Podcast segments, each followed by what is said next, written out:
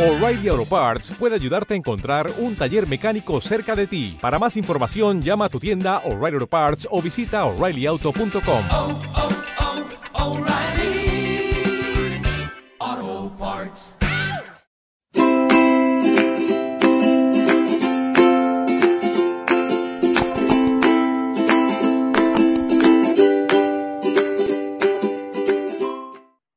bienvenidos una vez más al podcast. Hoy estamos con Marc Casanova, que nos va a explicar todos los secretos de la cocina. Pero primero os lo presento.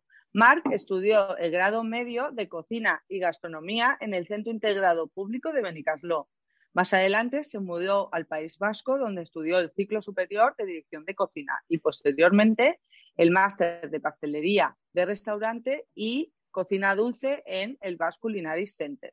Actualmente está eh, preparándose las oposiciones para ser docente de formación profesional de cocina eh, y repostería, a la vez que colabora con otros programas como el Montsacaba del Canal 56 o Bona Vesprada da Pum Media. Bienvenido, Marc. Buenas, buenas, Carla. Eh, muchísimas gracias por esta oportunidad, ¿no? Y de compartir aquí un café o una merienda o cualquier persona que lo esté escuchando pueda compartir estos momentos ¿no? tan especiales de trabajar lo que es la, la, dietética y la gastronomía en este caso, como es el programa de hoy. Eh, Yo sí que estoy contenta de que estés aquí con nosotros. Eh, ¿Qué te animó a estudiar cocina? Jo, pues bueno, a ver, son muchos factores, ¿no? Una cosa a tener en cuenta es eh, bueno, eh, que era muy joven, ¿no? Cuando lo decidí, actualmente tengo 23 años, por lo que eh, fue como un camino ya bien claro, ¿no? Desde la, ESO, ¿no? Desde segundo, tercero de la ESO. Y bueno, era como la formación profesional, ¿no? Está vista desde el camino de, bueno, el, la persona que no vale para estudiar, ¿no? Ya se va a formación profesional. Eh, creo que no es mi caso y no es el caso de la mayoría de la gente que lo está estudiando ahora mismo. Y, bueno, yo creo ¿no? que eh, esto me animó muchísimo, sobre todo la, la, tutora o la profesora que tenía en tercero de la ESO, ¿no?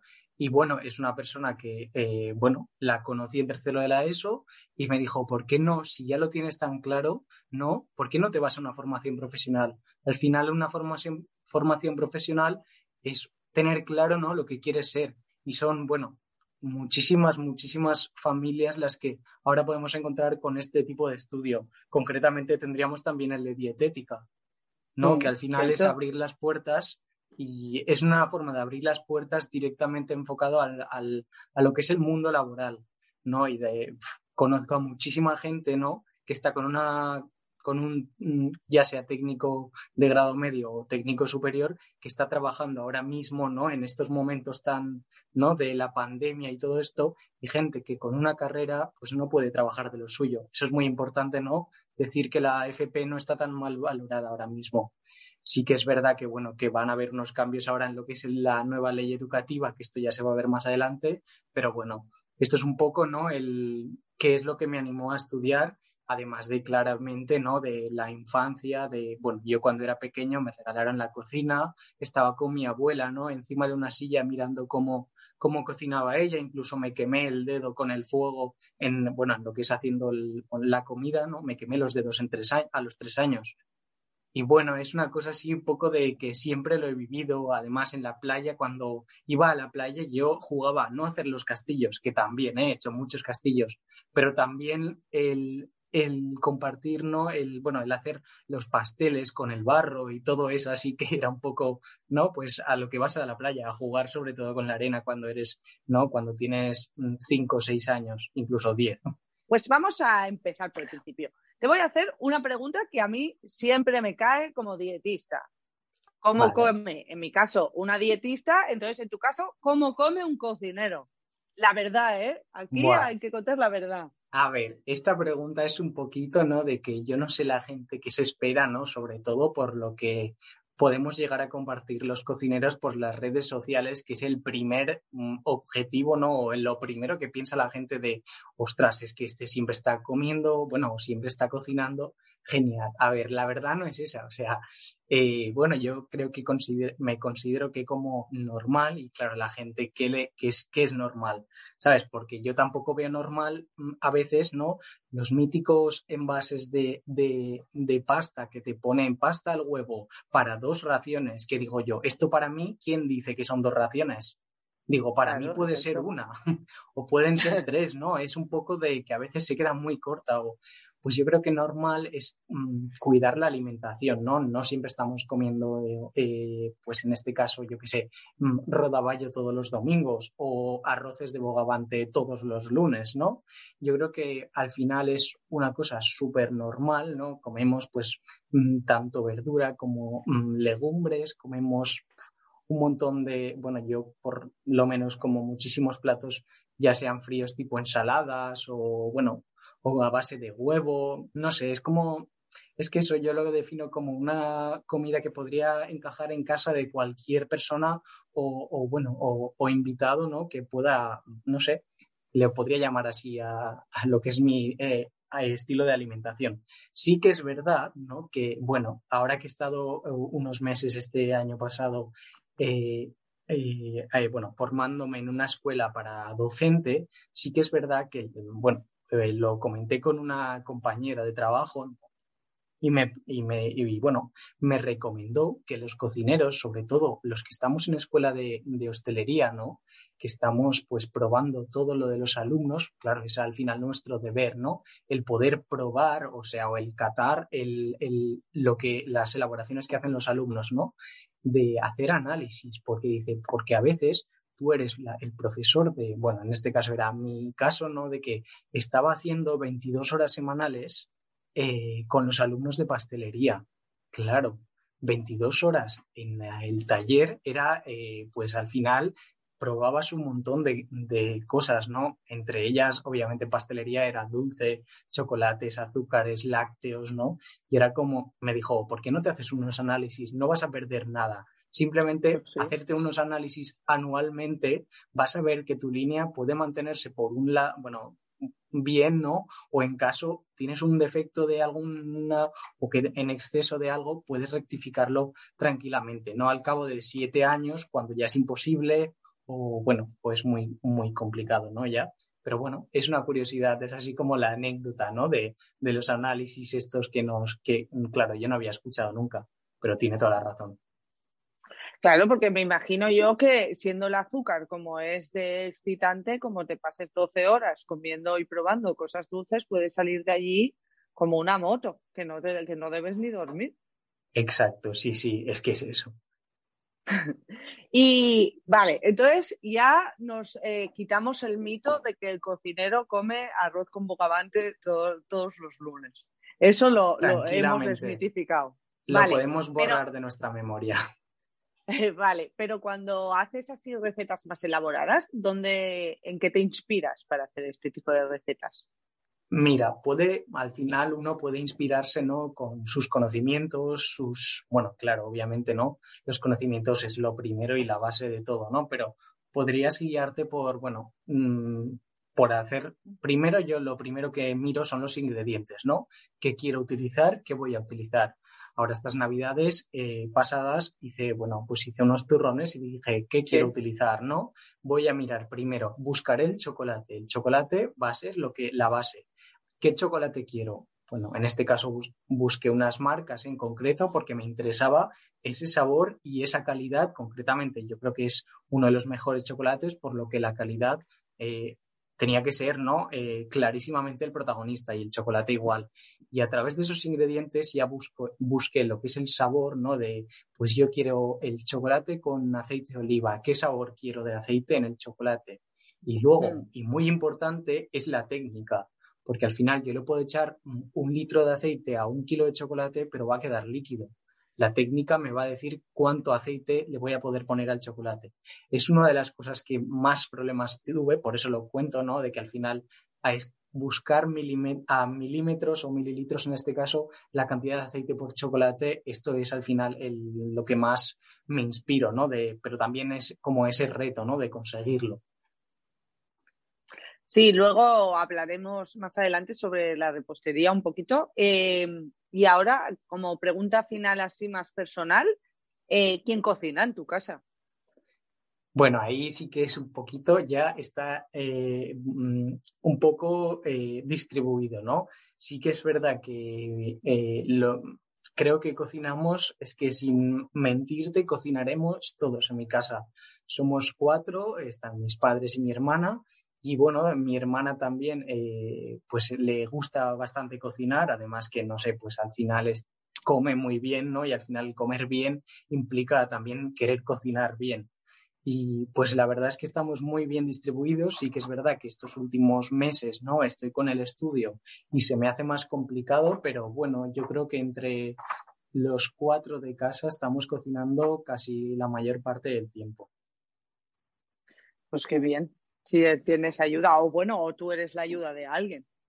Vale, pues ahora eh, vamos a, la, a, lo que nos acontece esta entrevista, o sea, la práctica y las cosas de cocina que necesitamos saber. Pero para empezar, eh, para no empezar la casa por el tejado, primero vamos a hablar de qué utensilios no nos deben faltar nunca en la cocina. Lo más básico para hacer unas buenas preparaciones. A ver, pues aquí es el momento en que la gente se ríe, ¿vale? pero el que no debe faltar nunca es el cuchillo. Y ahora lo explico.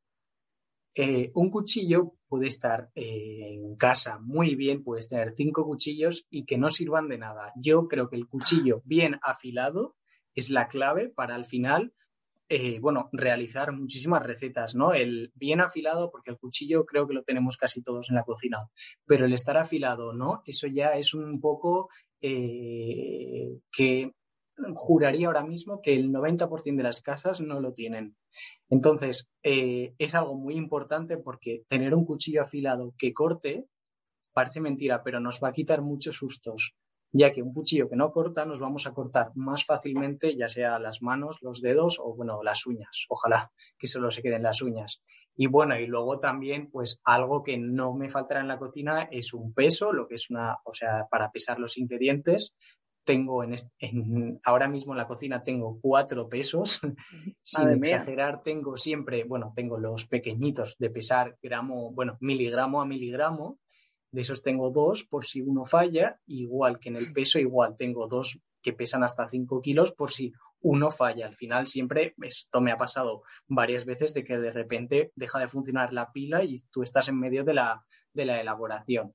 Y luego, eh, pues lo que no faltará tampoco es un termómetro, un termómetro para pinchar y comprobar la temperatura y sobre todo, eh, bueno, el punto de reciclaje, bueno, punto, lo que es el proceso, ¿no? Del reciclaje del vidrio en el vidrio, en el plástico el plástico y, bueno, y luego lo que son los residuos, eh, bueno, he tenido la oportunidad de vivir cinco años en Euskadi y allí, eh, bueno, separan lo que es los lo que es todo lo que son residuos de, de orgánico, ¿no? Y es algo es algo que aquí yo he hecho muchísimo de menos el poder separar el orgánico y tener los contenedores o, bueno, lo que son las facilidades para, para poder reciclar, reciclar el 100% de lo, que, de lo que uno gasta en casa. O sea, que ves que allí hay mucha más concienciación en cuanto al reciclaje que aquí por lo menos, yo no sé si la gente lo cumplirá, que este, er, este no era mi caso, yo lo cumplía porque además muchísimos ayuntamientos lo que hacen es, te, bueno, te subvencionan tanto las bolsas como los cubos para reciclaje. Ah. Es una medida que mm, las bolsas de, de, de, lo que es el orgánico son algo que ahora mismo es caro, ¿no? Y que es una bolsa con material desechable y eso mm, es un presupuesto que no, la, no se lo suele gastar la gente en eso y más porque son mm. para tirar a la basura. Claro. Entonces, eh, es algo que allí ya nos lo facilitaban, nos facilitaban una bolsa cada dos días por, eh, bueno, pues en este caso por piso o por casa, por unidad familiar, ¿no? Y es algo que, bueno, es una iniciativa que no le cuesta nada al ayuntamiento, ¿no? Porque al final haces que recicles más y además te daban una tarjeta como un bono en la que si, reciclabe, si reciclabas más de X veces al mes durante X meses seguidos, luego te, bueno, te descuentan lo que es en la, en la factura de lo que son las basuras anuales. Ostras, sí. es que está súper bien. Claro. Claro. Y en cuanto a sartenes, ollas y así, eh, ¿qué, ¿qué, tendríamos que tener? Así algo basiquillo. A ver, yo creo que una sartén antiadherente, ¿vale? Es, yo creo que es esencial primeramente porque la gente aquí hace un montón de tortillas y estoy seguro que a todos los que están escuchando ahora mismo esto se les ha pegado una tortilla de patata en la sartén. Y eso principalmente, además, puede ser por el fuego, ¿no? O lo que sea, pero eh, eh, por la sartén antiadherente, por la, lo que es la antiadherencia gastada, es lo que, lo que seguramente se ha pegado a la sartén. Así que si se te está pegando aún, cambia la sartén y lo vas a agradecer. Es que yo creo que eso es un, una cosa, una asignatura pendiente que quizá no invertimos lo suficiente en utensilios de cocina como deberíamos. Y al final nos sale la cosa más cara de lo que es porque las sartenes nos duran dos segundillos y, y claro, y no vamos a ningún lado, se nos pega todo. Totalmente, es que es eso, al final, ¿no? El gastarte un poquito más o el cambiar directamente la sartén, ¿no? Porque eh, al final, como todo tiene una durabilidad, ¿no? De que hoy se, hoy se, bueno, se acaba, ¿no? La vida de los productos, sobre todo, no sé, lo podemos ver en las bombillas, en las, en los portátiles, en los teléfonos móviles que cada, que tienen una media de nueve meses, ¿no? Un teléfono móvil. Es un poco, pues eso, Vale, y en cuanto a producto o alimento, ¿qué, qué alimento no nos tiene que, o sea, siempre tenemos que tener en la cocina para ti?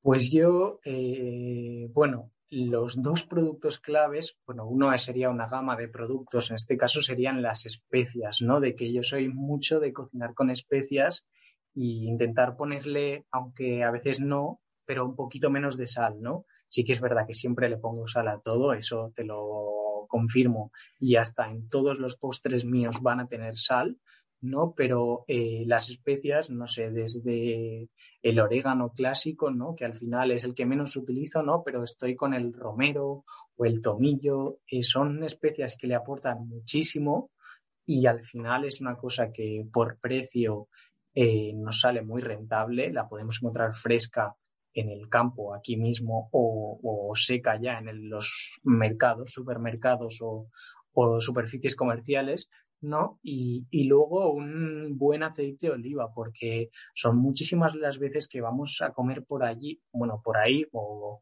y, y lo que pedimos una ensalada, ¿no? Y nos traen el aceite de, bueno, de la marca blanca, ¿no? Para, la, para alinear la ensalada. Y es como, por favor, no sé qué es mejor, si ponerle lo que es el aceite este de marca blanca o sin aceite y sin nada.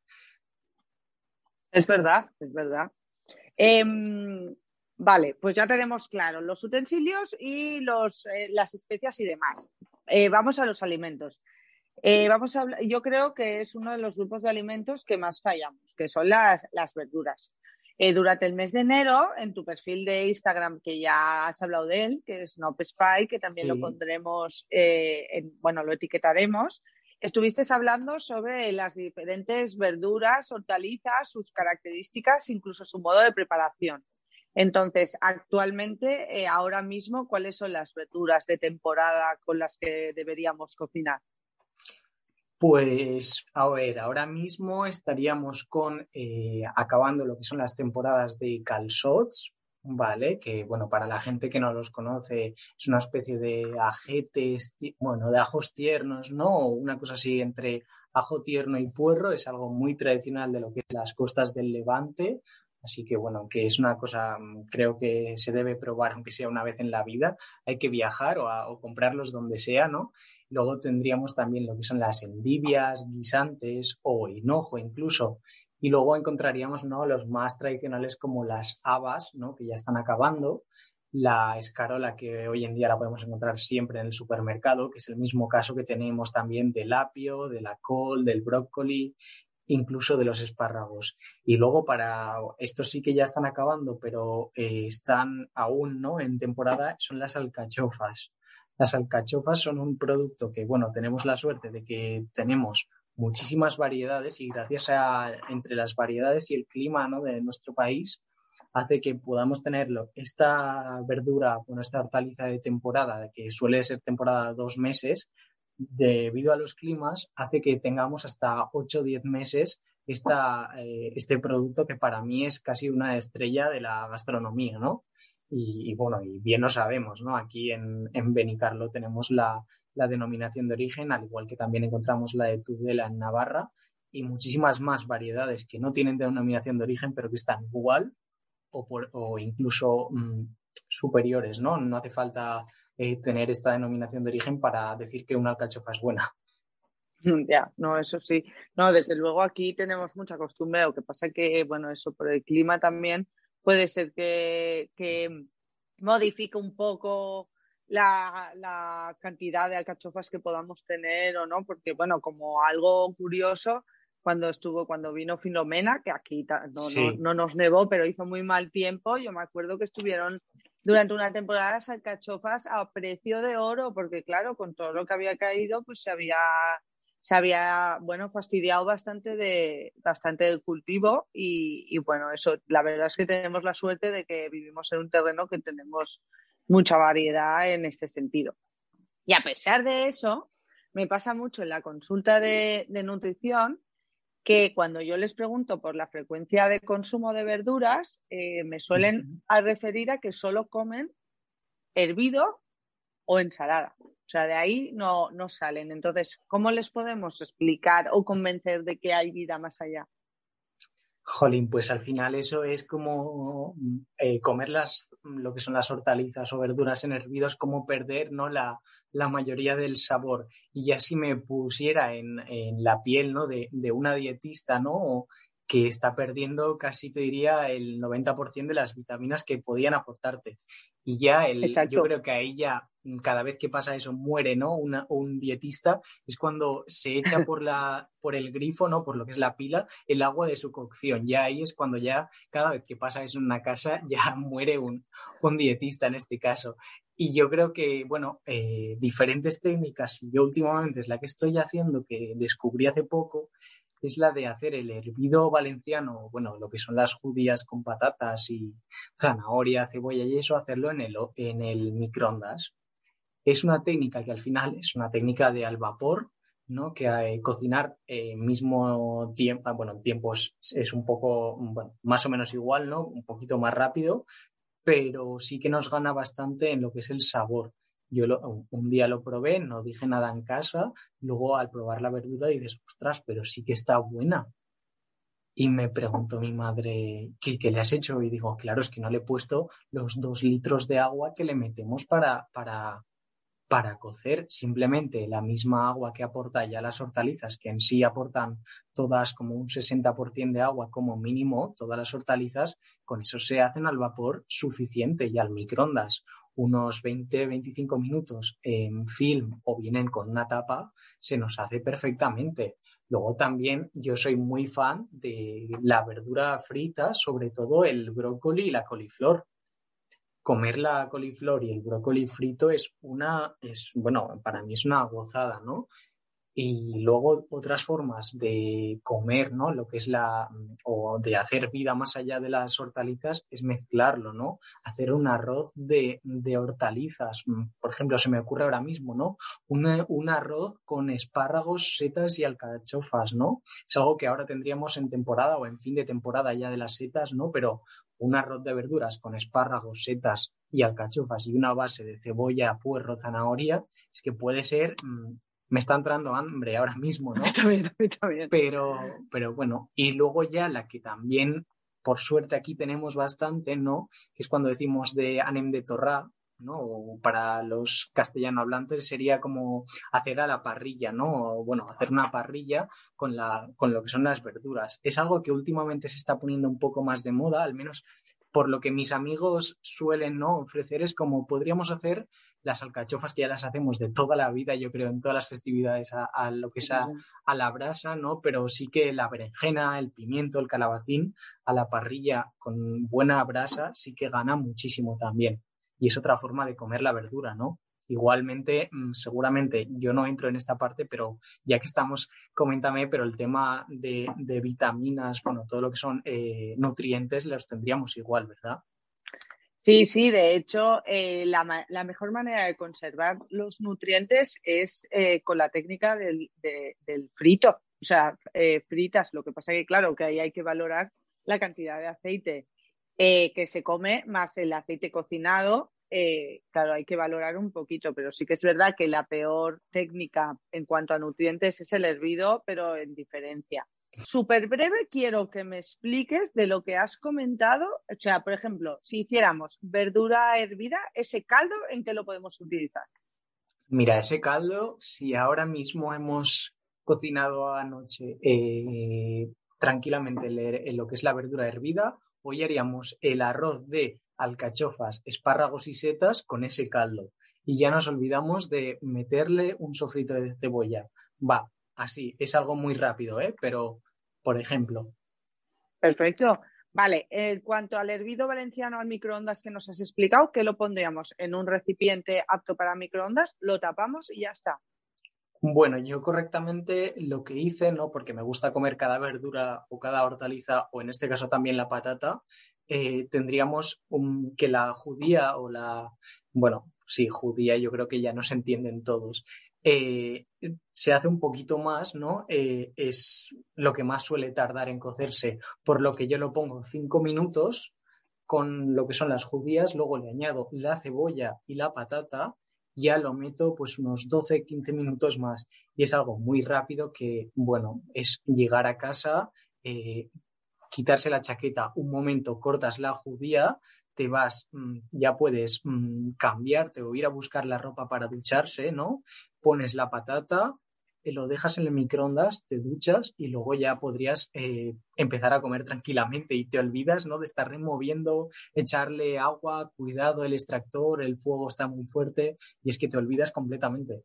Luego, ahora también has comentado eh, el la coliflor y el brócoli frito, porque hay 800 millones de saboteadores de la coliflor en nuestras casas que no hay manera de hacerles comer eh, brócoli, ni coliflor, ni nada por el estilo. Entonces, eh, este, ¿esta técnica cómo sería? ¿Con mucho aceite? O... Mira, mm, yo creo que se pueden aplicar las mm, dos técnicas ¿no? de gran fritura que tendríamos en freidoras o en, en abundante aceite, estamos hablando, ¿vale? Para la gente que no, que no tenga una freidora o lo que bueno, o un aparato para freír, sí que mm, se podría aplicar con gran fritura, ¿no? Y eso, lo que has explicado antes, ¿no? De que el aceite conserva muy bien a los nutrientes, es porque el aceite no es una, no es un líquido, es un líquido, pero no es una, es un- no es agua, ¿no? Al final, y lo que hace es esa grasa hacer como una película en la, en la superficie de la verdura o de la hortaliza que, que nos hace que no se vayan los nutrientes en este caso. Y luego tendríamos también la forma de saltearlo, que esta forma sí que eh, pues hay que tener un poco de cuidado, ¿no? Porque se suele quemar muy rápido. Y, y, bueno, hay que hacer una previa cocción antes seguramente de lo que es el brócoli, que bueno, que eh, sí, es que sí, pero bueno, que también hay otras verduras ¿eh? que se puedan hacer fritas, se pueden hacer pimiento, cebolla, bueno, típicos aros de cebolla, ¿no? Que encontramos en, en, Estados Unidos. Y bueno, así un infinidad de hortalizas. Te diría que casi todas son aptas para, para la fritura. Vale, y mm, para finalizar el tema de verduras, que se nos está yendo el tiempo, eh, ¿cómo podemos convertir una cena triste de lechuga-pechuga en un plato, pues, pues, eh, pues así, de categoría, espectacular? Vale. Yo creo que tendríamos varias opciones. La primera es hacer lo que llamaríamos un plato combinado, ¿no? De mezclarlo y podríamos hacer tranquilamente pues una ensalada César, ¿no? De, bueno, vamos a cambiar un poquito del primer plato y segundo y vamos a hacer, ¿no? Lo de, sobre todo si es las comidas estas lights, ¿no? O bueno, que ahora están, bueno, siempre han estado de moda por Europa y, y que se usan un montón, ¿no? Son comidas frías, son, bueno, mayoritariamente frías, ya bien preparadas o que te puedes hacer en un tiempo limitado, ¿no? Porque aprovechan el resto del día, sobre todo para trabajar y hacer la jornada eh, seguida, ¿no? La jornada laboral. Pero bueno, tendríamos la opción esta de hacer un plato, ¿no? En una César con una salsa y algunos ingredientes, o si no, yo lo que haría también sería de hacer, bueno, pues lo que es la lechuga, ¿no? añadirle pues varias frutas, ¿no? Podríamos echarle frutos rojos, que bueno, eh, me encanta el sabor de lo que es la fresa con la lechuga, el aceite de oliva y la cebolla. Luego también eh, podríamos meterle el, lo que es la, la mangrana, que no, eh, ¿cómo se llama? La granada en castellano. Mm. Sí, pues la granada yo creo que eh, también es un producto que queda genial, ¿no? Con la, con la, eh, con las ensaladas. Y luego tendríamos, pues desde, podríamos hacer una ensalada de langostinos tranquilamente, ¿no? Pero eso ya es un poco más de domingos, ¿no? y, y bueno, frutos secos, infinidad, al igual que, bueno, de frutas, mmm, variedades un montón. Y luego con la pechuga mmm, podríamos hacer una guarnición fría o caliente de verdura, me refiero fría a verduras ya mmm, simplemente cortadas, como podría ser calabacín, ¿no? O ya pues fritas, como hemos dicho antes, o cualquier cosa así más, más que nos aporte un poco más. Y luego añadirle las especias que hemos comentado al principio de, de, de, de, este, de esta charla, ¿no? De añadirle especias. Podríamos echarle, pues, desde curry, ¿no? Hasta cualquier especia de cualquier país, ¿no? Que, que nos aporte un sabor más aromático y decir, de, bueno, es, un, es una textura de, de, pechuga, ¿no? Pero no me sabe a pollo, que al final a qué sabe el pollo, ¿no? Eh, yo creo mm. que, eh, bueno, sabe a, pues casi que a nada últimamente, ¿no?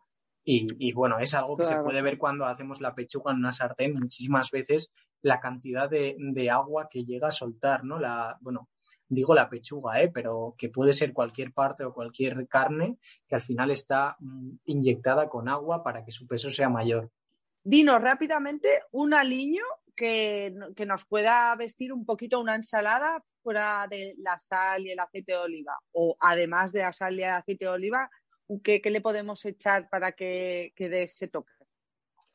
Bueno, pues yo creo que aquí eh, hay infinidad ¿no? de, de, variedades. Al final un aliño la gente solemos entender como una vinagreta, yo creo. Vale, Con, que una vinagreta está compuesta principalmente de un aceite oliva, esperemos que bueno, ¿no? Como hemos comentado, eh, un vinagre y luego la, lo que es la sal o los elementos más salados o incluso especias como la pimienta. Y aquí lo que podemos hacer es sustituir cualquiera de esos tres, cuatro elementos, ¿no? Podríamos cambiar el vinagre por un zumo de limón, un zumo de fresas, ¿no? Un zumo de pomelo incluso, bueno, otros elementos ácidos que encontramos en el, bueno, en lo que es la, la, misma, los mismos ingredientes, porque al final in, incluimos lo que es el, el, vinagre por elemento ácido. Hay gente en los grandes restaurantes que, ha, bueno, antiguamente, incluso ahora, existen los panes de masa madre, ¿verdad? Esos panes mm. que tienen más sabor, tienen un sabor más ligeramente ácido, ¿vale? Pues esa es lo que le aporta la masa madre. Pues bueno, yo sé, en restaurantes de alto nivel usan la masa madre que se, bueno, cuando está, se está pudriendo, ¿no? Sale como un líquido blanco, eh, bueno, blanco, perdón, eh, más oscuro, ¿no? Entre marrón y ese líquido es muy, muy, muy ácido. Pues hay gente que lo usa como, como vinagreta, ¿no? Y al final es muy curioso. Luego el aceite podríamos sustituirlo, pues, por aceite de aguacate que ahora hay en los supermercados ya, o, o, incluso aceites de frutos secos, de almendra o cualquier otro aceite que nos va a aportar un cambio increíble. Yo estuve en, en, en un país, en Europa, en el que, bueno, usaban el, lo que es el aceite de, de calabaza, ¿no? Para, para alinear, como para, bueno, de vida normal, ¿eh? Y tenía un precio nada, nada extraño, era un, lo podían usar en todas las casas tranquilamente. El país en concreto era Eslovenia, pero sé que lo usan en muchísimos más países, por eso ha sido como un poquito de, no sabía qué país decir por eso, pero bueno, estuve en Eslovenia y lo probé allí. Y luego la sal se puede quitar o se puede omitir o se puede poner pimienta, salsa de soja, podríamos meter especias o cualquier otro elemento salado que tengamos por ahí y luego encontramos ya las salsas preparadas que hay en el supermercado, que eso hay un sinfín de modalidades y de, y de gustos. Vale, o sea, la idea sería un poco sustituir el aceite de oliva, cosa que preferiblemente no lo vamos a sustituir estando por aquí teniendo el aceite Correcto. que tenemos, Espero. pero lo, lo, podríamos sustituir por una algo graso, el vinagre por algo ácido y sí. la sal por especias, ¿no? Más o menos, sí, para hacernos sí, una... yo creo que sí. Vale, perfecto. Vale, y ahora cambiamos totalmente de tercio, porque tú estás especializado en repostería. Y me consta que estuviste haciendo ahí tus investigaciones y demás y recetas en una repostería más saludable. Entonces, ¿cómo, cómo salió el tema? ¿Qué tal la experiencia? Oh, pues bueno, eh, primero es un poco ¿no? un tema eh, delicado de hablar, creo, ¿no? El, lo que es la, la, repostería saludable es como, bueno, pues al igual, es, yo creo, en mi opinión, ¿no? Es mejor, creo, comer un, un dulce semanal que no tres dulces semanales que estén con calorías muy bajas o que al final tú no lo disfrutes, ¿no? Porque al final eh, hay que entender que muchísimas partes de la gastronomía están en, lo que es en el disfrute, ¿no? Y en el placer de, de, comer tal cual es el ingrediente, ¿no? Pero bueno, es una gastronomía que, bueno, o en este caso en la parte de repostería, que fue una experiencia bastante gratificante en la que encontramos algún descubrimiento, ¿no? Pero el problema de eso es que, bueno, es bastante difícil de encontrar los ingredientes, por lo que es, primero que nada, el tema precio, ¿no? Es una cosa que cuando intentas cambiar algo, ¿no? De lo tradicional, yo qué sé, ahora mismo me viene a la mente, eh, elaboramos unas Oreo, ¿no? Que eran unas Oreo veganas, ¿vale? No, y bueno, no tenían ni lactosa, ni tenían huevo, además tampoco tenían azúcares y era increíble, claro. Para sacar el mismo sabor que una cosa tradicional a ver, al final, una cosa que sabe a huevo, no puedes quitarle el sabor, o sea, no puedes quitarle el huevo y que quieres que sepa huevo, ¿no? Es una cosa que estuvimos como siete o ocho veces probando la misma, re bueno, diferentes re recetas para probar la Oreo. Entonces, claro, es algo un poco difícil. Claro, es que, bueno, ya ha sido al tema, ya ha sido al tema. Es, es, un poco, es bastante controvertido este tema por eso, porque, porque la repostería saludable al final eh, estamos muy acostumbrados a un paladar muy dulce. Es, eh, de, entonces, es complicado con la materia prima conseguir ese sabor. Y además es un poco lo que, lo que hablamos de, bueno, yo soy dietista, eh, abogo por la alimentación saludable, ayudo a la gente a comer saludablemente, pero sí que es verdad que yo considero que sí, que, que para hacer una tarta de cumpleaños saludable, pues, pues, pues, pues igual disfruta de una tarta, una tarta normal y corriente. Pero bueno, esto sí que es verdad que ya es más a nivel, a nivel de opinión, que opino como tú. Igual, igual un, igual no te diría de comer un dulce a la semana, te diría de intentar espaciarlo un poquito más, pero bueno, sí que más o menos pienso como tú. Entonces, yo creo, porque yo soy la primera que como dietista además, pues me he puesto en la cocina para intentar hacer repostería saludable y sale un churro. O sea, la mitad de las veces sale un churro y que no te digan lo contrario. Entonces, yo creo que muchas veces es porque nos falta toda esa formación que no tenemos eh, de que hay algunos productos que tienen que estar para que se haga ese, ese pastel así, así. Eso es mi teoría, es lo que yo pienso. Entonces, por ejemplo, eh, aquí que somos eh, muy, es muy típico el pastisete Santa Catalina, que es un pastisete hecho con merengue, eh, que es muy típico aquí en Vinaroz celebrar eh, Santa Catalina y San Nicolau. ¿Podríamos hacer un, un pastisete de Santa Catalina en saludable? A ver, estamos hablando creo que del entre mejor y peor ejemplo, ¿no? De, de, lo que sería el saludable, ¿no? Es el mejor peor, vamos a dejarlo así. Es una elaboración, para los que no lo saben, es una elaboración formada de un bizcocho, luego tiene un relleno que suele ser entre un cabello de ángel, hablando de que el cabello de ángel, la cantidad de azúcar que tiene ya es increíble, o bueno, últimamente y más modernizado hay cremas de chocolate, cremas pasteleras tradicionales o otro relleno que luego lo cubre una gran nube de merengue. ¿Vale? Y para terminar y ponerle ya el final, está la guinda en, en, en la parte superior que está básicamente eh, confitada, ¿no? Es que está bien, bien eh, eh, rellena de azúcar todo. Cambiar eso, pues sí, la verdad, se puede hacer un merengue más light. El problema del merengue es que necesitamos una parte muy sólida, bueno, muy alta de azúcares, que en este caso serían los sólidos que nos aporta luego a que el merengue se mantenga eh, eh, firme, ¿no? O que nos aguante en el transporte del coche a, a casa, ¿no? O de la pastelería a, a, a, donde queramos ir a comerlo. En este caso aquí podríamos ir al río, ¿no? A comer el merengue como es tradicional pero sí, se podría, pues sí, la verdad, pero entraríamos ya en lo que hemos comentado de mm, ingredientes caros, dificultad para encontrarlos. Luego el tema, eh, bueno, pues que ya estaríamos como mm, perdiendo, perdiendo un poco la tradición, ¿no? De, ya no sería el típico pastisset de Santa Catalina, ya cambiaríamos un poco, yo creo, lo que es la, la elaboración, pero sí, eh, se podría probar, eso sí, incluyendo ya cómo sería la albúmina en polvo para reforzar ese, ese aireado, luego las, las maltodextrinas y otros azúcares como, como serían eh, azúcares que vienen, bueno, de lo que son eh, bueno, que tendríamos problemas al igual a la injerta de ese azúcar, ¿no? De, por la cantidad que estamos ingiriendo y que luego pueden tener eh, problemas secundarios, ya sea desde, bueno, desde descomposiciones o, bueno, otros problemas, ¿no? Para nuestro estómago. O sea, que es el típico caso que eh, mejor si eliges un pastel de Santa Catalina no intentes hacer saludable, disfruta del pastisset, que total, este sí que es una vez al año, en teoría. Absolutamente. Y bueno, ahí sí que es verdad que son dos veces al año, porque tenemos Santa Catalina y San Nicolau.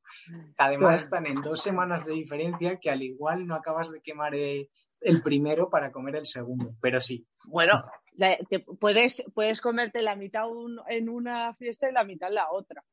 Vamos a negociar ahí, más. Vamos a dejarlo así, pero eso sí, muy importante, eh, no guardarlo fuera de la nevera, ¿vale? Estamos hablando de huevo, muy importante. Vale, entonces, eh, te voy a poner algo más fácil. El mítico Cock Rapid, también muy típico por aquí, que es el bizcocho de yogur. ¿Este lo podríamos transformar a más saludable? Este sería absolutamente transformable, sobre todo ¿no? para las personas que pueden tener algún tipo de alergia ¿no? o, intolerancia, porque estamos de acuerdo en que cada día hay más intolerancias o más gente alérgica a, vamos a dejarlo así, ¿no?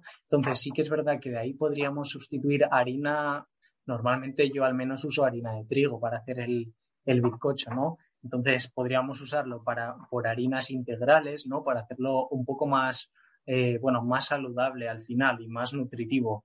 Luego también mm. tendríamos las harinas de avena o tendríamos la harina de arroz, que, eh, bueno, hay un programa en el Monsacaba, ¿no? Que hacemos un carrot cake con harina de trigo y harina de arroz. Y las diferencias son mínimas, es que son mínimas. Ah. Luego tendríamos harina de garbanzo. Después, el huevo lo podríamos sustituir por leche o más harina, ¿vale? Eh, bueno, por leche y con un poco más de harina, claro.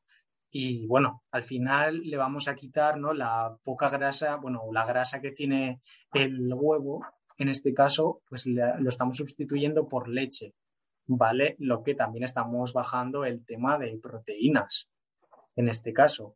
Y luego, bueno, el azúcar, yo sí que siempre suelo ya intentar hacer todas las elaboraciones que puedo con azúcar moreno, es algo que, bueno, al final es un, el color también gana, ¿no? Y es como más, más oscuro, ¿no? Y luego la grasa que le echamos al, al propio bizcocho, ¿no? Pues eh, si le estamos echando mantequilla o aceite de girasol, le podemos echar eh, aceite de oliva. Sí que es verdad que la proporción de aceite de oliva, al igual, mezclaría esto es así, ¿eh, Carla? Pero le echaría un poquito igual, ¿no? De mantequilla o girasol para que no sepa tan fuerte al aceite de oliva en el caso de que no nos guste el sabor no tan amargo o amargo de lo que son los aceites puros de oliva. Y luego el yogur, pues podríamos sustituirlo, pero no tendría ningún sentido por el kefir, ¿no? Pero al final estamos mm. hablando de que, bueno, estamos en las mismas condiciones. Son dos fermentos completamente naturales, o al menos eso nos venden en los supermercados, que, bueno, eso. Y intentar que los eh, yogures, yo siempre creo que es, es algo a gustos, ¿no? Pero intentar que no sean azucarados, que ya me pondré yo el azúcar que yo quiera en los yogures, pero eso para el bizcocho y para todos los, bueno, para el día a día. Sí, que la recomendación sería un yogur, un yogur natural que ni Claro. necesariamente no tienen ni que ser desnatados. O sea, un yogur natural es una opción perfectamente saludable. Eh, entonces, eh, el tema del gluten en la harina eh, es importante para, para la esponjosidad o alguna cosa. Esto ahora se me acaba de ocurrir. El gluten es completamente, eh, bueno, o sea, entra dentro del factor muy importante, ¿no? Pero bueno, luego dentro de lo que es el, el- en la esponjosidad estamos diciendo que solo vamos a sustituir un elemento dentro del bizcocho, ¿no? O, o varios. Lo que no puedo hacer es hacer un bizcocho sin harina, sin huevo y sin, y sin, en este caso, sin yogur. Entonces, mm, seguramente te va a quedar una especie de, de líquido como para cremas de fondant para los cupcakes de azúcar con grasa, ¿vale? Pero, pero si sustituimos pues la harina, ¿no? La esponjosidad nos la va a dar el huevo, ¿no? El, el montado o el aire que puede incorporar, como bien sabemos, las proteínas de la, de la clara, en este caso, que nos va Ah, vale. a hacer que, que la proteína de, que le quitamos de la harina nos la pueda introducir esa esponjosidad con, el, con la clara del, del huevo, en este caso. Vale, muy interesante lo del tema de la clara del huevo. Eh, y para finalizar esta parte, eh, lo que comentábamos del tema de, de- del paladar, ¿no? O sea, yo, por ejemplo, soy un muy dulcera y me cuesta encontrarle el toque a, a los dulces, o sea, a los dulces saludables, porque no acaban de ser tan dulces. Pero aún así, eh, ¿qué, qué sustituyo? ¿Cómo sustituimos el azúcar? ¿Cómo, y sus derivados? ¿Cómo los podemos sustituir? Mira, pues yo el que de los que más uso, ¿no? Y de los que me dan mejores resultados, ¿no? Porque estamos hablando de que no de que sean simplemente sustitutos, sino de que al final tengas un buen uso y puedas encontrarlos fácilmente en lo que es la, el, la- el área comercial o el- la superficie donde vayas a, a- comprar, ¿no? En este caso, a la, creo que hay en todas las fruterías o verdulerías o, bueno, o en los supermercados también, eh, los higos y los dátiles. Sobre todo uso muchísimo los dátiles. Ahora mismo en, en este, eh, este febrero, saqué un brownie saludable, un brownie hecho con tres ingredientes en el que no utilizo harina, no utilizo horno y lo que es la, el cuerpo del brownie es el propio eh, dátil, ¿no? En los dátiles sin hueso, obviamente, no queremos un brownie con huesos del dátil, pero bueno, usé mm, cacao puro, eh, pas- bueno, eh, frutos secos, ya sean en grano o triturados, ¿no? Al final como una harina, y el propio dátil y un poquito de sal. Y con eso hice una pasta, luego le añadí los trocitos estos más granulados del fruto seco y esto lo, lo aplané y me quedó como una especie de brownie, que luego lo puedes cortar a dados, ¿no? Mm, con un poquito de cacao puro por encima se te queda como si fuera eh, pues un brownie. Es que es similar, no, es casi igual. Y al final estamos comiendo una cosa que es facilísima de, trabajar, eh, ingredientes muy, bueno, yo creo que podría ser de lo más sano, ¿no? Porque un fruto seco que está simplemente, que no está ni frito, simplemente está horneado, bueno, en este caso tostado, es que es, mm, yo creo que además es, eso sí, es una bomba de calórica. ¿no? O sea, eh, un trozo, con un trozo tiene suficiente, pero es que más sano que eso es, es imposible casi. No, claro, este es uno de los problemas también que tiene la, la repostería saludable, ¿no? Que nos Sí. imaginamos que, que es como light y no acaba de, o sea, sigue teniendo sus calorías y demás. Vale, entonces eh, el dátil es lo que más, ¿no? Lo que, lo que más Sí. nos daría, vale. Sí, yo Vale, creo que sí. para- Aún así encontramos los turrones en Navidad de higos. El pan de higos de Navidad es un, bueno, es un turrón, no es un turrón, ¿no? Pero, pero la gente lo come con los turrones y es un, es un, es un dulce que su mayor ingrediente es el higo y se nota un montón en su elaboración. Sí, no, no lo, la verdad es que no lo había oído utilizar el higo, porque sé que, por ejemplo, el dátil se suele hacer el dulce de dátil, ¿no? Que es hidratando el dátil y así tienes como, y con el higo haríamos igual. Yo con el higo he trabajado muy poco, pero sí que es verdad que hicimos bueno, varias pruebas, ¿no? No lo trabajé yo, pero sí que lo trabajaban como modo de, de, de elemento para la pastelería saludable.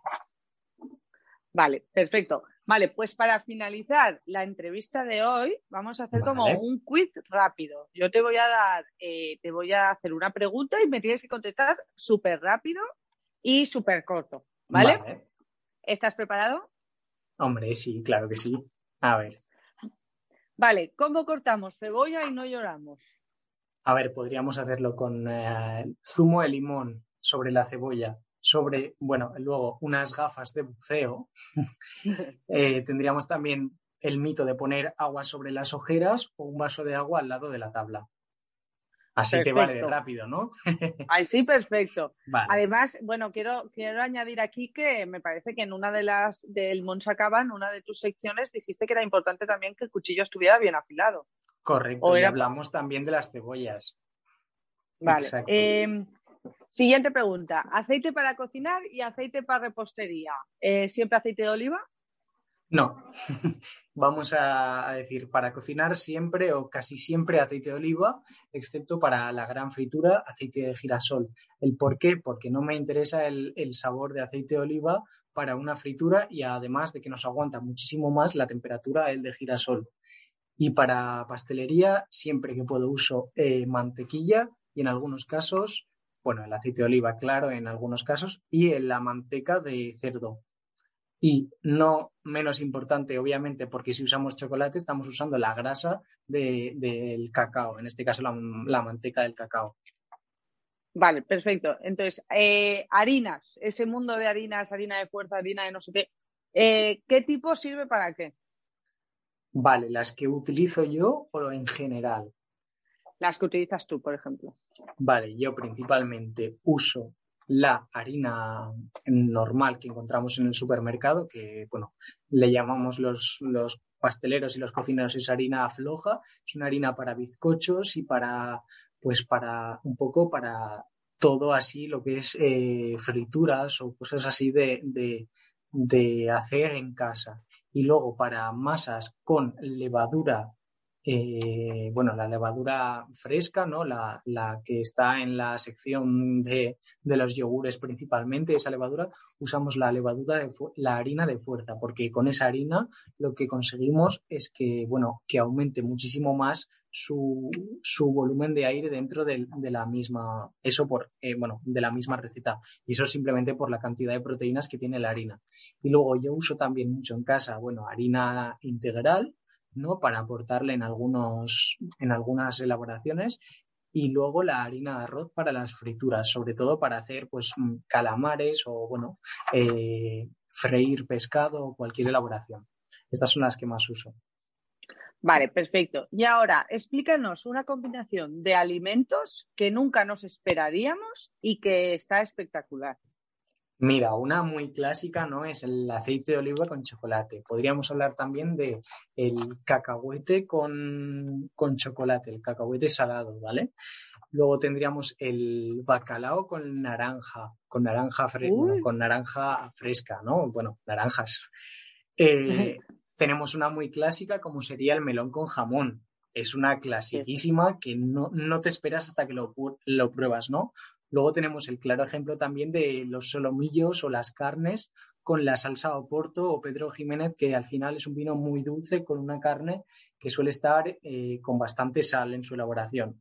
O el pato con manzana o incluso, no sé, un montón. Las castañas con, el, con la carne de caza, incluso. Es muy tradicional acompañar un puré de castaña dulce con la carne de caza. Y luego una que probé este verano, que la, la dije en, bueno, la, la, hicimos en un directo del Casal Jove, es eh, los pancakes, ¿no? Las tortillas estas americanas con anchoa. Uy. Esta, sí, sí, sí. Es una combinación, ¿no? De que al final es como el tan dulce y salado, pero que te provoca como que, que quieres más, ¿no? Al final. Y eso, yo creo que son unos claros ejemplos de algunos más tradicionales para que la gente vea que no es tan raro y algunos más, un poco más que chocan, ¿no? Con lo que es la, la gastronomía o lo que es lo tradicional para algunos. Pues muy bien, muy interesante estos últimos. Eh, damos por finalizada la entrevista de hoy. Bueno, para nuestros escuchantes, tú y yo nos quedamos aquí un poquito más para continuar eh, la segunda Genial. parte de la entrevista. Pero de momento, muchísimas gracias por todo lo que nos has explicado, Mar, que hemos aprendido un montón. Yo por lo menos he cogido apuntes y espero que los demás también y que hayas pasado un buen rato con nosotros. Jolín, pues la verdad es que es salir de la rutina por completo, ¿no? El poder hablar y bueno, esperemos que próximamente ya sea en persona, ¿no? Y que acabe un poco todo esto, ¿no? Y, y bueno, y, espero que, bueno, a los oyentes también por llegar hasta el final, ¿no? que también se merecen un gran aplauso. Pues bueno, hasta, hasta aquí el capítulo de hoy y nos vemos o bueno, nos escuchamos en otro momento. Un saludo a todos.